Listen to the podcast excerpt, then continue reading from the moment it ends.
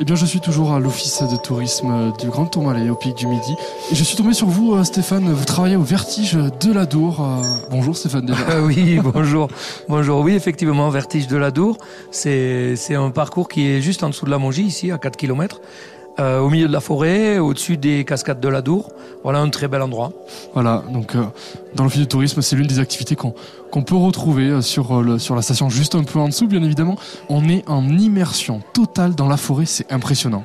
C'est ça, il y a un gros changement avec la, la station de ski. C'est vrai que ici on est à l'étage nival, quoi. Il n'y a pas, pas vraiment d'arbres et tout. Et juste en dessous, 300 mètres de dénivelé en dessous, on, a, on est dans la forêt et on est au milieu des cascades. Et c'est vraiment, vraiment un bel endroit.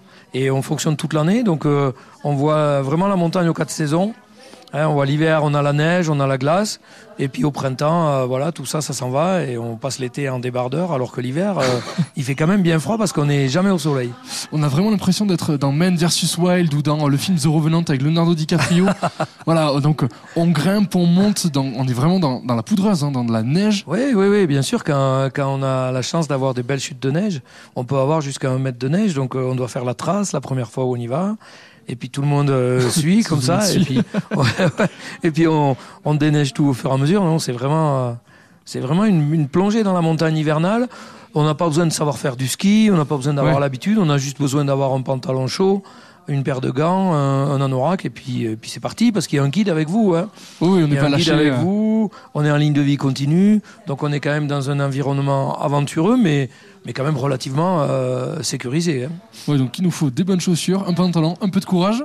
Parce ouais, que... un peu, un, peu d'envie. un peu d'envie de, de, sortir de sa zone de confort, comme on dit. Et, et, voilà, ça, ça laisse des bons, bons souvenirs. On fait du rappel aussi. Oui. Et euh, après, on part totalement en tyrolienne. On est totalement dans le vide et on passe en dessous, au-dessus plutôt, d'une cascade Ouais, ça s'appelle la cascade du Garret. C'est une cascade qui historiquement était toujours visitée euh, par les touristes depuis, euh, depuis le XVIIIe siècle quasiment. Et donc c'est une cascade qui fait 50 mètres de haut et que nous on survole donc avec cette tyrolienne.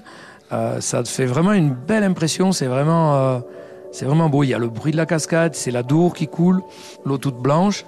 Et voilà, donc quand on part, c'est pas impressionnant puisqu'on est au ras du sol. Et donc vous, ça...